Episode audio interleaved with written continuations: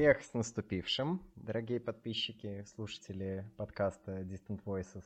С вами сегодня снова я, Тигран. И я, Даня. И начнем мы год с обсуждения одного из самых громких событий прошлого года в мире кино. Как вы, наверное, знаете, британский журнал Sight and Sound — авторитетный источник для многих. Раз в 10 лет обновляет свой список лучших фильмов в истории, проводит опрос среди режиссеров и среди кинокритиков. И поскольку это происходит не раз в год, не раз в два года, не раз в пять лет, даже раз в целых 10 лет, это всегда очень такое значимое событие. И этот список не стал исключением. Я бы даже сказал, что список 2022 года произвел наибольший фурор из всех, которые выходили. Да, это правда.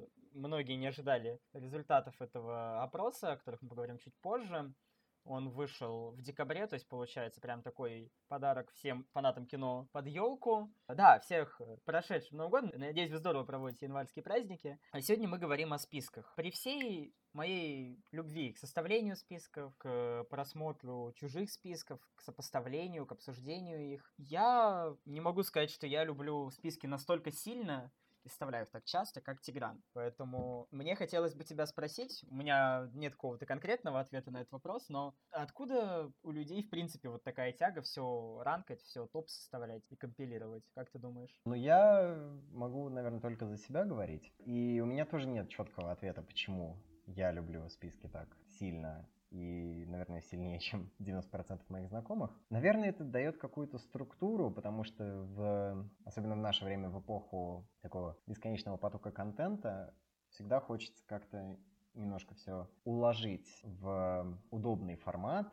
чтобы и говорить об этом было легче, и самому вспоминать легче, и как-то, я не знаю, какая-то внутренняя тяга к порядку, наверное. Ну вот я как-то как так для себя тоже это и объяснял, в принципе, что люди, если хотят, например, выбрать какой-то фильм на вечер, им проще найти список лучших фильмов на такую-то тему или лучших фильмов за год. Очень удобно быстро глазами пробежаться с кратким описанием. Это здорово э, и удобно. Ну и плюс э, поскольку мы с тобой такие профессиональные юзеры сайтов для отмечания фильмов, у нас с тобой на двоих довольно массивные аккаунты на iCheck Movies. Всем советую, замечательный сайт, там выдают медальки за отсмотр списков. И там есть списки на любой вкус, на любой жанр, на любую страну, обязательно регистрируйтесь, очень классная штука. Нафиг ваш кинопоиски. Да, нафиг ваш кинопоиски. Ну и плюс я недавно завел Letterboxd, и там тоже списки, там еще более веселые в этом плане история, потому что там юзерские списки, и, и там еще более обширный выбор тем и каких-то подтем. Там они бывают очень смешными, бывают очень информативными, иногда даже полезными в том плане, что есть, например, список, какое кино лежит в качестве на Ютубе с субтитрами. То есть очень-очень полезно и, правда, помогает в выборе фильма на, прос на просмотр и, в принципе, ориентирует лучше. Ну вот, кстати, мне, мне, мне кажется, что составление ранжированных списков у людей вызывает какое-то чувство удовлетворенности. Нам нравится, когда все идет по порядку, когда что, что что-то одно мы ставим лучше другого, что-то хуже. То есть такая система тоже выходит очень удобная, может быть очень репрезентативная, например, о вкусах человека и его предпочтениях. Э, кстати, вот здесь интересная тема, ты сказал про списки на Letterboxd. Я так понимаю, там в основном списки от э, юзеров идут такие курируемые? Примерно все, да, примерно все. И, разумеется, в числе юзеров там, например, какой-нибудь британский киноинститут или IndieWire, то есть тоже есть публикации, которые свои списки там выкладывают. Но видишь, в списках еще есть и обратная сторона, проблемная для их составления, потому что как ты можешь решить, что какой-то фильм лучше другого? То есть, с одной стороны,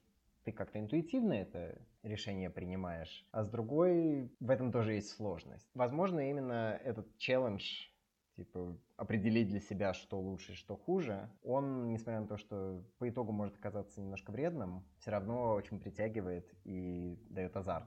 Ну, это такая ментальная гимнастика для самого себя, то есть э, почему нет? Просто вспоминать какие-то классные фильмы, которые ты смотрел, или какие-то интересные вещи. Ну да, и главное, что позволяет эти списки, они дают возможность быстро ответить на тот самый жуткий вопрос для каждого киномана, когда знакомые, которые не так много кино, как ты смотрят, спрашивают, посоветуй мне фильм, вот что посмотреть? Вот Вот что-нибудь, дай, дай фильм, очень, очень хочется фильм посмотреть.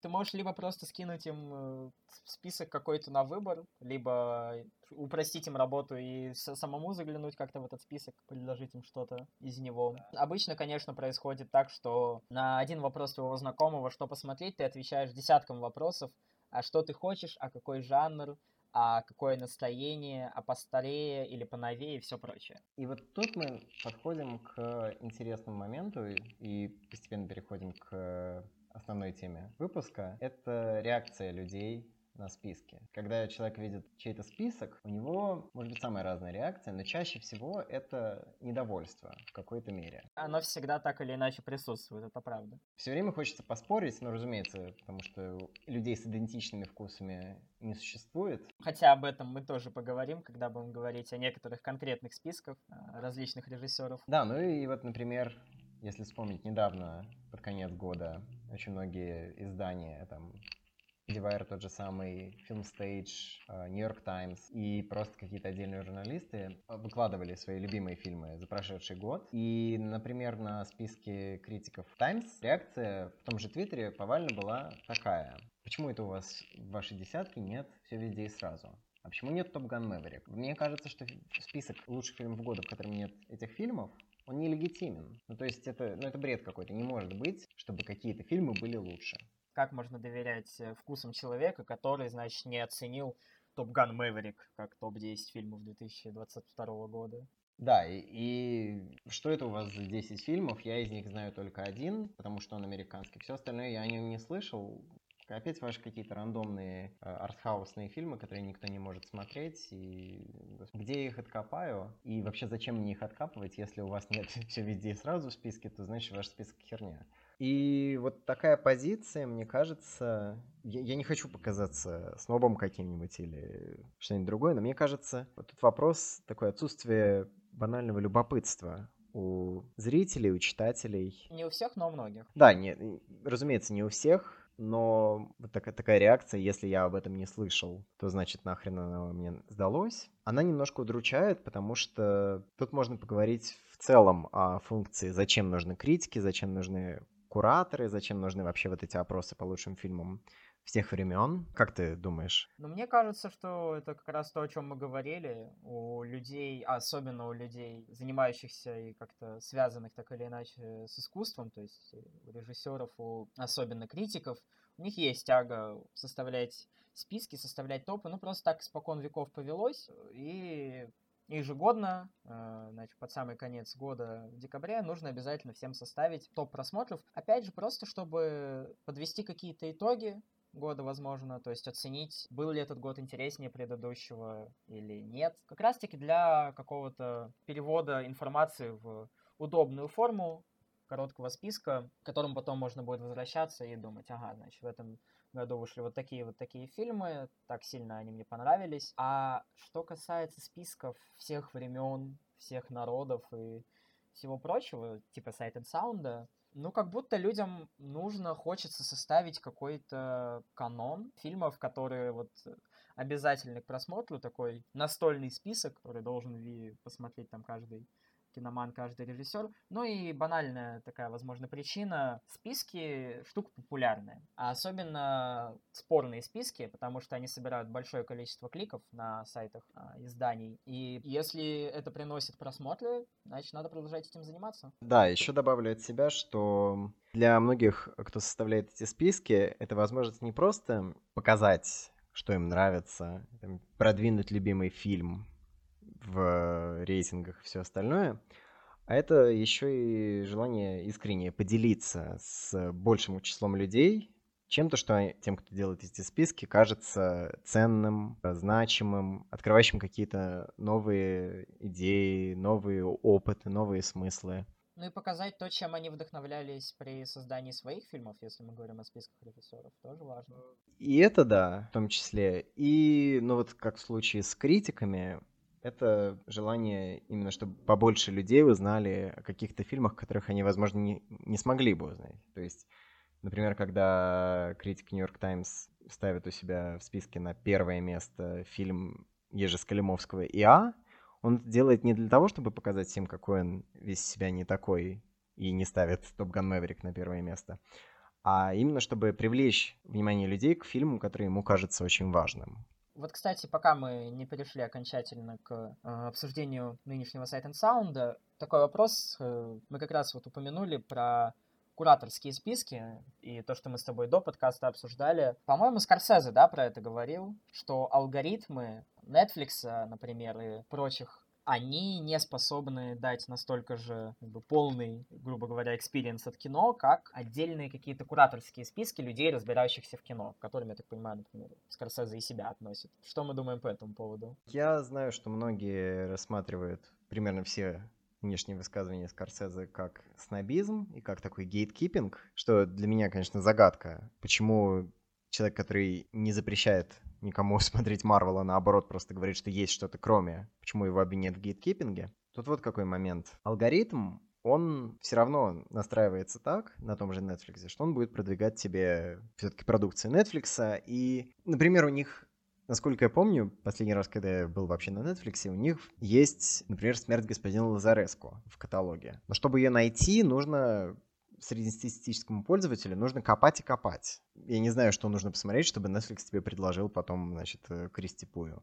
Еще такой момент, мне кажется, что алгоритм, который основан на твоем вкусе, он тебя и запирает в твоем вкусе. То есть, если тебе все время будут рекомендовать что-то похожее на то, что ты уже смотрел, будет довольно сложно как-то выйти за эти рамки не будет составляться какой-то полной картины кино. То есть не, не, не то, чтобы это прям обязательно, просто, да, человек будет вариться вот в своем вкусе, смотреть действительно похожие фильмы на то, что ему нравится, но он может э, пропустить, не узнать чего-то, скажем так, нового для себя, необычного, попробовать что-то новое. Да, это не обязательно плохо. То есть, ну, если кому-то так хочется, то пусть, никто не запрещает. Просто такие люди, как Скорсезе или Фрэнсис Форд Коппола, мастодонты, которых многие называют консерваторами, хотя я с этим тоже не до конца согласен, а, они хотят просто, чтобы их любимое искусство, а, оно жило, оно развивалось, а, оно также привлекало людей. Корпорациям интересно другое, но про корпорации можно отдельный разговор вообще вести. То есть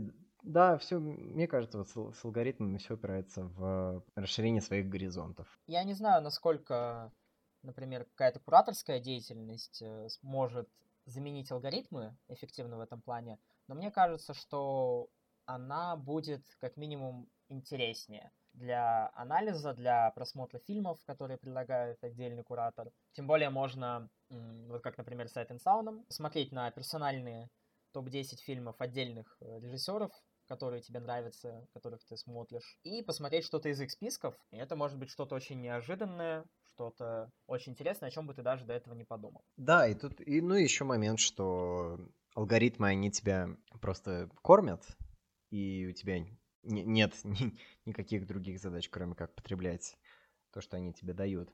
А кураторская, она тебя все-таки подталкивает к какой-то работе. И я, конечно, понимаю, что это звучит немножко высокопарно, то есть смотреть кино это на самом деле труд, это все остальное, но мне кажется, что надо бы найти золотую середину, ну, как, например, на Муби, на других таких сервисах, на канале Критерион, который когда-нибудь, возможно, выйдет за пределы США. Вряд ли он уже дойдет до России, будем честны. Ну, посмотрим, посмотрим. Ему бы хотя бы до Европы дойти. Да. Ну что, перейдем к, собственно, к нашему виновнику торжества. Да, пожалуй, так. Начнем со слона в комнате. Э, давай немножко предисловия. Почему этот самый слон в комнате оказался таким оглушительным. Sight and Sound э, ведут списки, если не ошибаюсь, с 52 года, эти опросы. Режиссеров чуть попозже начали, но тоже уже довольно солидно, э, с 92-го. И у критиков первое место с 62 вплоть до 2012 неизменно занимал «Гражданин Кейн». То есть вот это известное, я думаю, всем максимум про то, что «Гражданин Кейн» — величайший фильм в истории человечества, там, всех времен народа, все остальное, оно подкреплялось and Sound. Возможно, кстати, именно это э, издание и подтолкнуло к такой мысли. Не на пустом месте оно возникло, эта идея. Конечно, не на пустом. И нельзя сказать, что это прям какой-то абсолютное безумие, потому что «Гражданин Кейн» действительно великий фильм. Но это как-то немножко мне кажется, убивала саму задачу этих списков, потому что если у вас столько лет подряд, раз в десятилетие список выходит, и каждый, значит, 10 лет гражданин Кен все еще лучший, это как-то очень запирает канон. Это получается как будто говорит о том, что кино все это время стоит на месте, потому что оно никак не меняется, и лучше Кейна в 41-м ничего до сих пор не сняли. Ну, именно такая картинка создается критиками. Да, и в 2012 это все-таки поменялось, потому что у режиссеров на первом месте была токийская повесть Исудзиро Отзу. Выбор, мне кажется, очень любопытный и довольно неожиданный, потому что, когда мы думаем о режиссерском кино, Отзу не первый, кто приходит в голову. Это правда, не первый, хотя, безусловно, величина. Да, ну, конечно, отрицать значение Отзу и его фильмов в истории кино мы тоже не можем. Вот, а у кинокритиков в 2012-м впервые за долгое время победил э, фильм «Головокружение» Альфреда Хичкока. И я не могу сказать, что я большой фанат этого фильма, но, опять же, понимаю почему, даже если не разделяю, и... Уже какое-то изменение, уже какой-то прогресс, то есть, получается, в каком там году «Vertigo» вышла? Ну и да, и, и хотя бы не Кейн, на том спасибо. В 58-м 59-м. Ну вот на почти 20 лет, получается, кино продвинулось. Очень радуемся, очень радуемся. Вот. И... Спасибо, что хотя бы не говорите о том, что кино умерло после прибытия поезда. Ну, факт это зачем проговаривать? И все равно, спустя 10 лет, было ощущение, что нужно какое-то более серьезное обновление. То есть мы уже и так все выучили, что вот эти все фильмы «Крестный отец», «Головокружение», «Токийская повесть», «Гражданин Кейн», «2001 космическая Одиссея», вот это все, это все уже знают, все, все знают, что лучшие фильмы в истории. И очень может в списках лучших фильмов в истории, ну куда уж дальше. И перед выходом обновленных топов очень много было предсказаний. Я так понимаю, ни одно не сбылось. И лично меня это очень сильно радует. Собственно, почему? Э, это радует и меня, потому что я всегда за какие-то неожиданные решения, особенно что касается таких списков. То есть я против такого открытого нонконформизма, когда некоторые критики, например, говорят, я в топ поставлю фильмы, которые знают два с половиной человека, и самые популярные фильмы этого года, из них составлю топ, потому что я такой не такой, как все. Вот такое я не очень поощряю, а когда действительно выходят какие-то искренние неожиданные решения, как, например, в 22 году с, с Жанной Дельман, ну и не только с ней, потому что некоторые другие фильмы неожиданно взлетели в топе, это, это радует. Ну и тут важно упомянуть одну из главных причин, почему вообще список так обновился. Он не был разрушен до основания, то есть десятка все еще есть и головокружение, и гражданин Кейн, Токийская повесть 2001, то есть все, что мы перечисляли. Но на первом месте оказывается такой очень-очень неожиданный фильм, который пока что не приходит в голову как лучший в истории. Причина, вот, мне кажется, основная именно в том, что выборка, а, количество опрошенных критиков увеличилось практически вдвое.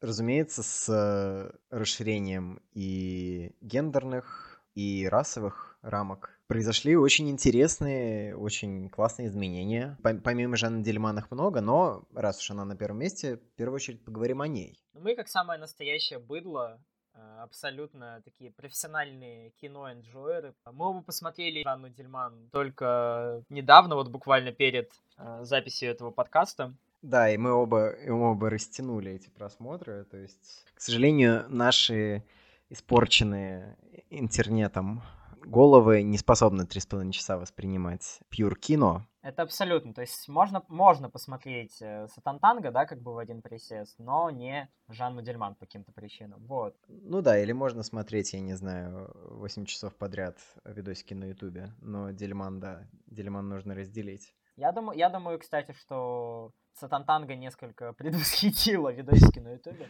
Но это другой вопрос. Ну, это мы, об этом мы поговорим, когда будем обозревать Беллутара.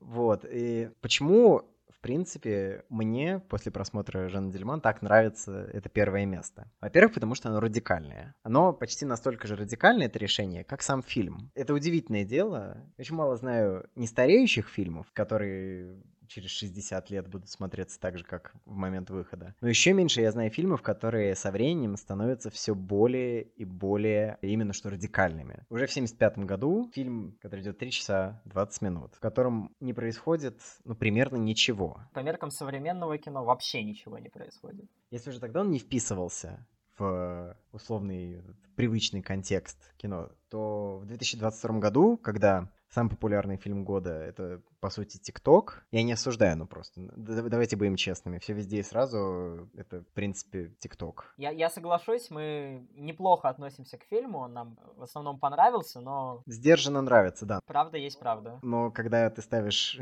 эти два фильма рядом, получается очень забавно. И что интересно, по тематике он тоже и не устарел, и все еще остро колется. Конечно, подход Акерман которая, конечно, королева. Быстренько расскажу историю, когда на Фейсбуке кто-то ей написал, что «Ой, Шанталь, я очень люблю ваши фильмы, вы меня очень вдохновили». Она сразу написала так, ну и где мои проценты?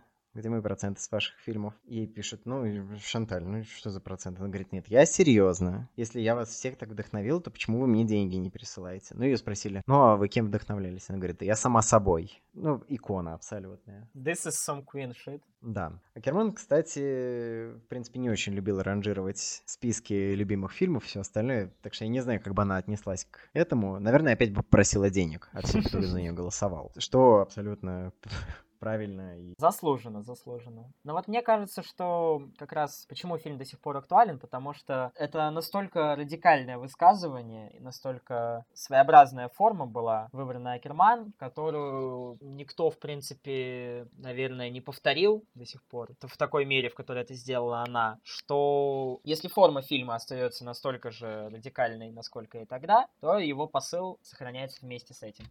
Да, и тут я хочу поговорить о проблемах, связанных с таким первым местом. Я сейчас не о том, о чем, например, говорил Пол Шредер, что это все ваши воук феминистки протащили этот фильм, зачем его ставить на первое место?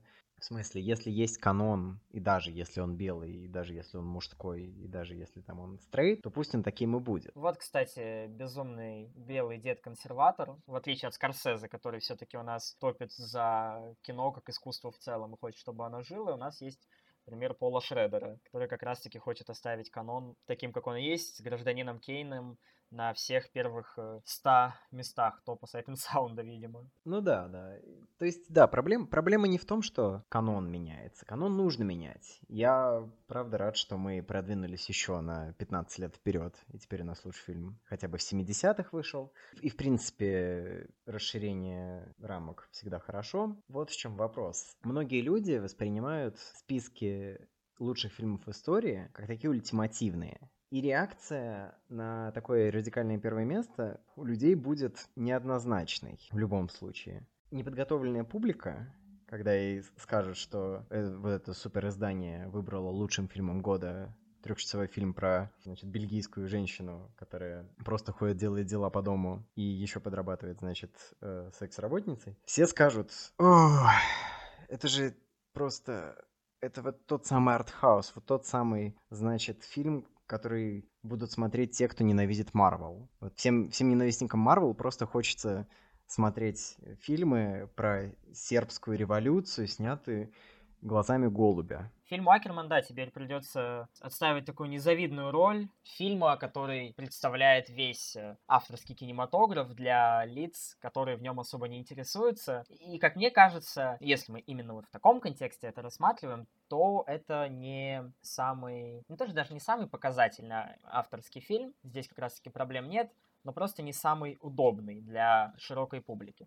Другой вопрос, должна ли такая публикация ориентироваться на какую-то широкую публику? Ну, по, по идее, по идее должна, потому что вроде как мы про 100 лучших фильмов ever, то есть какое-то ультимативное высказывание. Но я вот о чем думаю. Мне кажется, в случае с этим списком появляются две проблемы. Проблема первая, когда люди видят на первом месте такой фильм, они не думают о том, что это опрос тысячи критиков э, и что это компиляция их списков, они думают о том, что вот им кто-то один сверху сказал, что вот это лучший фильм. И, в принципе, этот ранкинг, он очень условный. Да, чем больше критиков поменяет фильм, тем выше он будет в списке, но он, мне кажется, просто определяет, так сказать, общую температуру по больнице. И он именно показателен для состояния кино. Ну и поэтому это, это не столько высказывание о том, что это лучший фильм в истории, хотя с этой стороны тоже можно рассматривать, можно спорить, можно обсуждать, но это довольно весомое высказывание. И еще такой момент, мне кажется, проблематичный. Главный проблематичный момент с этим фильмом и с его первым местом в списке лучших фильмов в истории, это тот самый спор, то, о чем я шутил про элитарное кино и попкорн-кино. Люди, широкая публика, будет рассматривать все, что не играет в мультиплексах или хотя бы не снято в Соединенных Штатах за последние 15 лет, как что-то элитарное. Любой фильм, будь это хоть, не знаю, комедия Альмадовара, хоть какой-нибудь э, Крайм Китана, хоть Жанна Дельман, это будет расцениваться как вот что-то для вот этих критиков, которым не нравится Топ Ган Мэверик. Даже «Паразиты» в свое время, мне кажется, воспринимались поначалу так, что это была какая-то диковинка и что-то очень свежее и новое, хотя сколько там уже существует корейский кинематограф э, в подобном виде. Но я рад, что хотя бы через «Паразиты» такое вот знакомство у публики произошло с новым Но опять кино. же, публика, видишь, тоже многие воспринимали это как «Господи, боже мой, опять вот эти ваши снобистские критики пропихнули какой-то хрен знает какой фильм, он обошел Джокера на Оскаре. Что это за Оскар? Да, это я сейчас не из воздуха беру. Был знаменитый видос, где мужик орал какого хрена вообще это ваше, это ваше кино? Я его даже не смотрел, но почему это оно победило? Один, один мужик, случаем, не был ли президентом США? Нет, к сожалению. Я помню, что просто у Трампа была какая-то речь на эту тему. Ну, наверное, не прям речь, просто спрашивали его в интервью. Он что-то говорил, да, он говорил, что типа, что, Корея, мэ, мэ. Каким образом в нашем американском конкурсе наша американская академия выдает какому-то корейскому фильму? Что-то такое там было. Ну да, да. Мистер Обамна, конечно, тоже приложился к этому дискурсу. Вот, и для меня тут проблема не столько в самом списке, сколько в отсутствии той самой, так сказать, кураторской работы. Не в плане просто отбора фильмов. То есть вы должны посмотреть это, вы не должны смотреть это, вот все остальное. А в плане того, чтобы зрителей приближать к кино, которому с которым они обычно не знакомы. Показывать им, что если фильм снят, например, во Франции, это не значит, что его могут смотреть только вот эти отбитые киноманы, которые смотрят там вот это, всякое вот это авторское кино. Если, не знаю, фильм снят в Гонконге, это не значит, что он не может вам понравиться так же сильно, как какой-нибудь фильм из топ-250 MDB. Тем более, что этот фильм вполне может там быть. Я сейчас, конечно, намекаю на любовное настроение. Да, меня тоже радуют такие изменения в списке. И э, что еще хотелось добавить, очень радует то, что действительно и пол стал э, более разнообразным в плане возраста, гендера и всего прочего. И то, что вот эта Sight and Sound тусовка стала чуть прогрессивнее. Это очень здорово. С другой стороны, я вот сейчас думаю, она стала прогрессивнее и выбрала фильм 75 -го года, в котором Акерман уже тогда все сказала, что хотела. То есть с каким-то очень очень большим запозданием киношная профессиональная тусовка стала прогрессивной. Но тут видишь, видишь, во что мы упираемся? В, том, что, в то, что изменения, они не внезапные, хотя, конечно, если сравнить списки 2012-2022, кажется, что все за щелчок произошло. Но тут нужно поговорить о реакции на другие фильмы в этом списке. А именно на 30 место в списке критиков, которое занял фильм 2019 года «Портрет девушки в огне». Селен Схема. Это самый свежий фильм в списке, если я ничего не путаю, помимо «Паразитов». Ну вот он и «Паразиты». И, разумеется, это вызвало недовольство, в том числе и у тех,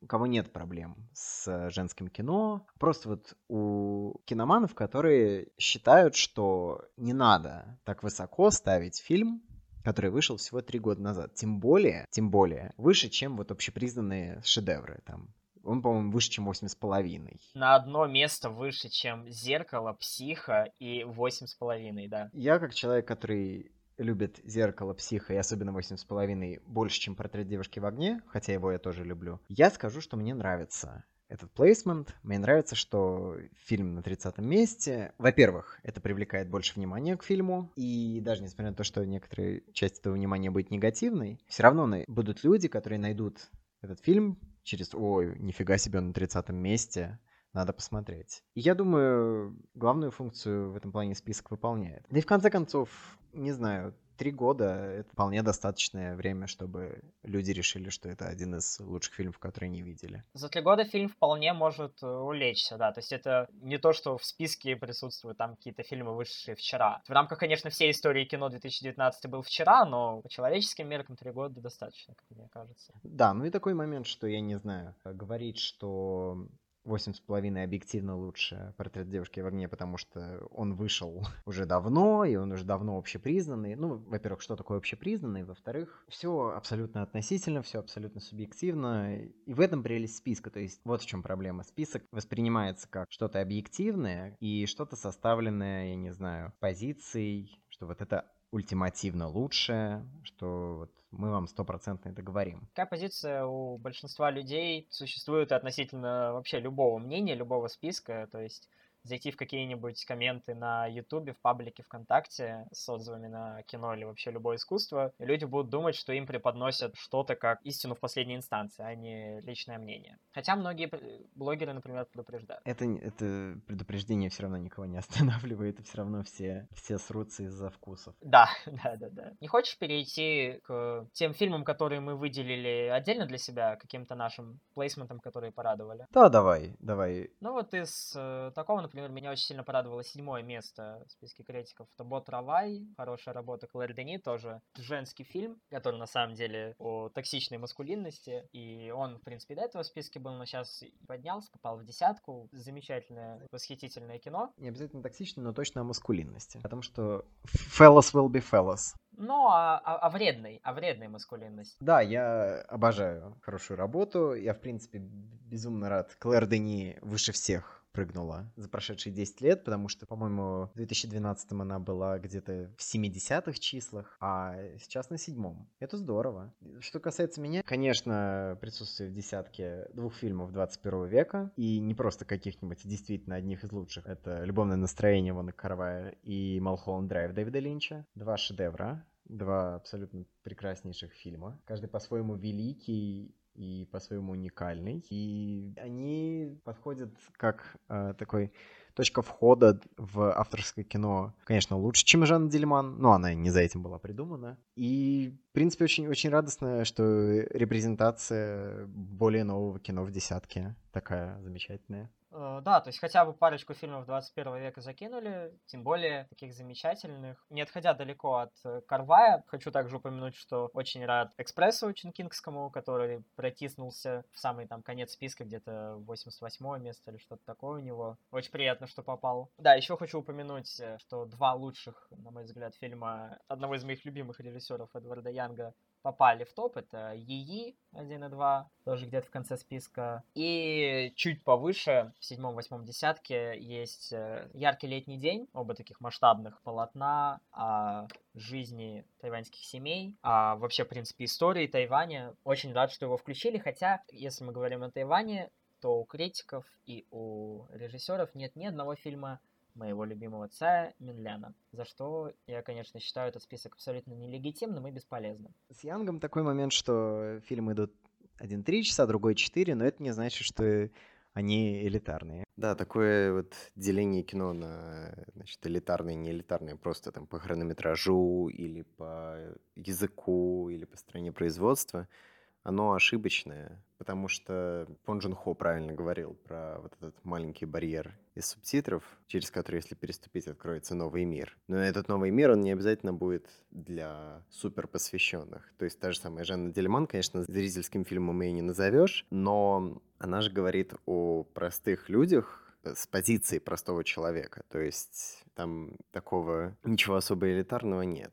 Да, я соглашусь с тобой здесь. Мне кажется, что такое деление довольно бессмысленно, и люди, которые мыслят такими категориями, попросту, опять же, мы говорили об этом, ограничивают себя от большого количества замечательных фильмов, то есть неважно по какому принципу действительно они отделяют элитарное кино от массового, но из-за этого деления они могут упустить какие-то фильмы, которые, может быть, могли бы им даже понравиться. Как бы не узнаешь, пока не попробуешь. Меня, в свою очередь, очень порадовало присутствие двух фильмов Хэйо Миядзаки. Это «Унесенные призраками» и «Мой сосед Тотара». Потому что в Голливуде, как минимум в Голливуде, есть некое высокомерие и некое пренебрежительное отношение к анимации. То есть она считается не кино, ну не совсем кино, то есть она вот, она для детей. Да это даже и не искусство-то особо. Не, ну это, это красивые картинки, но все-таки это не серьезное кино, и мне нравится, что этот список все-таки утверждает место анимации в общей картине кинематографа. И Миядзаки, наверное, лучший вариант для репрезентации. И я очень рад, что он все еще так же любим и также почитаем. И абсолютно заслуженно. То, что анимация попала в топ-100, это, конечно, прекрасно. Если чуть-чуть побухтеть, чуть-чуть побухтеть, то жалко, что у нас э, попал исключительно Миядзаки, самый популярный, хотя от этого не менее прекрасный аниматор. Но у нас нет ни Сатоси Кона, ни Оси, например, или Юрия Нарштейна, которого, кстати, некоторые режиссеры упоминали, например, «Сказку сказок». И... Что-то от Алишер Арвахер. Алишер Арвахер, большое вам спасибо за упоминание. Наверное, последние пару фильмов, которые я хотел бы упомянуть, которые были не то что неожиданным, но приятным дополнением списка лично для меня. Во-первых, это, конечно же, монструозное, просто убивающее, наповал, удушающее, ужаснейшее, семичасовое, хтоническое сатантанго. Я, наконец-то, в этом году его посмотрел, мне было настолько нечего делать одним вечером, значит, в Барнауле, что я решил посмотреть за один присест его и остался в восторге. Мог просто 7 часов погулять по Барнаулу. Я хотел бы посмотреть посмотреть на то, как ты погуляешь в Барнауле под вечер и ночью, я очень был бы рад, если бы ты вернулся живым. А, Инверсивный опыт. Беллатар остался бы Инверсивный опыт, да. Я думаю, надо было не дома сидеть с выключенным светом, короче, а в наушниках на телефоне с пауэрбанком просто гулять и смотреть его. Было бы полное погружение. Вот. Великолепное кино, очень рад, что оно до сих пор получает то внимание, которое оно заслуживает, тоже есть в списке. Очень здорово. И последний, ну, по крайней мере у меня, я думаю, мы с тобой в этом сойдемся. Я недавно посмотрел опять же, после того, как увидел фильм высоко в списке, я посмотрел э, фильм Киаростами Close Up, и я был настолько удивлен, настолько шокирован и вообще сражен на повал тем эффектом, который этот фильм на меня произвел, потому что мое знакомство с Киаростами до этого закончилось на «Вкусе вишни», который мне не понравился. Абсолютно показалось э, не моим фильмом, чем-то очень сухим и чем-то, что я уже видел у каких-то других режиссеров, а Клоузап оказался чем-то совершенно новым, как раз-таки наоборот, чего я не видел нигде. Настолько искреннего, живого фильма, ну, который мне кажется каким-то манипулятивным, я не видел. Тебе, по-моему, тоже очень понравился, да? Крупный план, да. Я был в восторге, когда его посмотрел. Подход Киаростами к вот этому смешению реальности, кино, документалистики. Этот подход не работал бы без очень искреннего и чуткого внимания к героям, в частности, к главному герою фильма. И это действительно могло бы свалиться в какой-то момент в пожалейку или в какие-нибудь другие манипулятивные приколы, но оказалось по-настоящему уникальным опытом и очень душеспасительным во многом. Особенно сильно мне, конечно, показался финал, финал который мы не будем спойлерить. Но когда когда происходит то, что происходит, и появляются те персонажи, которые появляются, которые на самом деле и не персонажи, в общем-то, а реальные люди, это очень сильно, очень глубоко попадает в самое сердечко. И, конечно, да, и, конечно, нельзя не упомянуть э, гениальную работу со звуком в финале. В финале, да. Да, кто не смотрел, посмотрите обязательно. Действительно фантастически доброе светлое такое человечное кино. Посмотрите обязательно, даже если вы до этого не видели иранское кино, даже если вы видели иранское кино, но вам не понравилось, обязательно попробуйте. Это, это уникальная вещь. Ну и от себя я напоследок добавлю свои персональные радости. А, это очень высокое место у фильма «Клео от 5 до 7».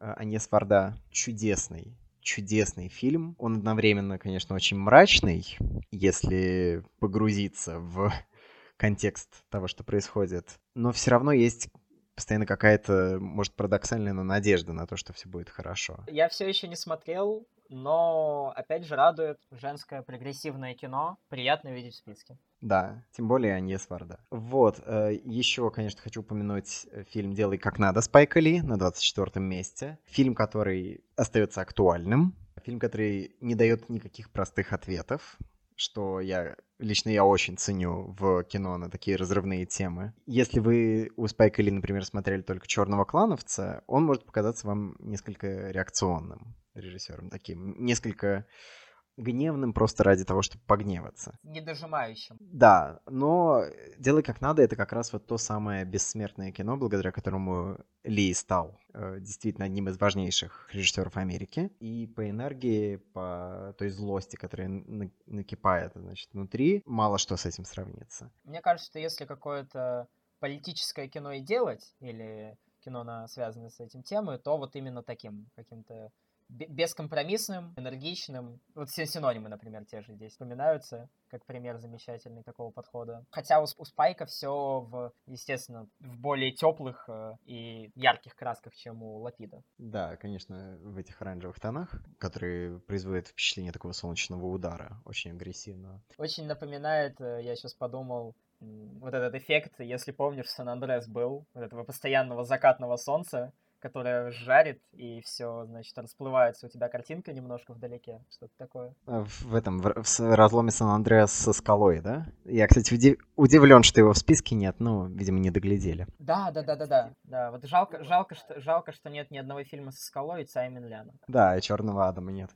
Да, ну, ну и напоследок, раз уж мы про критиков говорим, то это тоже политически агрессивный, все еще опасный и все еще дико живой фильм, тоже не дает дающий никаких простых ответов, и тоже дающий огромную энергию к какому-то действию, это, конечно же, битва за Алжир Джилла Пантекорова. Вот у многих будут возникать вопросы во время просмотра. Но они же террористы.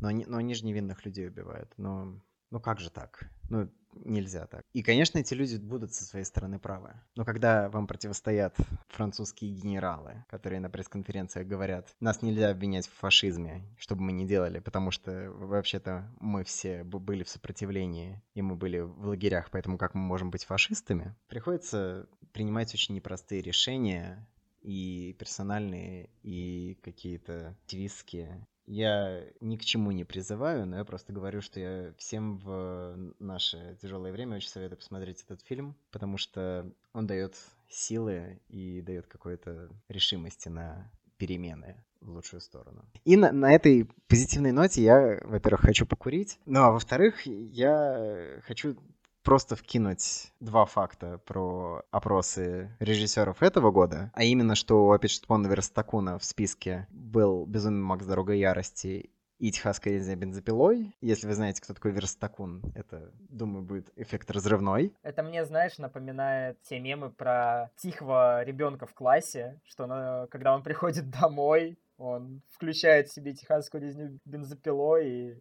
смотрит и тихо похихикивает в углу, а вот в школе он такой quiet kid с пистолетом в кармане. Видимо, Верстакун именно такой. И единственное мое сожаление, что пока что не посмотреть персональные списки критиков, то есть списки режиссеров, они уже все видны, они уже все сто раз обсуждались. Много у кого, кстати, списки из режиссеров не поменялись с предыдущего, либо поменялись как-то незначительно с предыдущего вопроса. Да, ну, это называется стабильность имени Цаймин Ляна. Но вот какой момент. К сожалению, сейчас не посмотреть персональные списки критиков, и я бы очень хотел из всех списков критиков посмотреть именно список Славоя Жижика. Почему? Потому что в 2012 году Славой Жижик в свой список лучших фильмов в истории, десятки, который он прислал для этого вопроса, включил фильм «Хитман». Если вы думаете, что это какой-нибудь, я не знаю, македонский артхаусный фильм, политический триллер, то вы ошибаетесь, потому что это фильм по той самой игре про мужика со штрих-кодом на затылке. Это та самая провальная экранизация какого-то 2007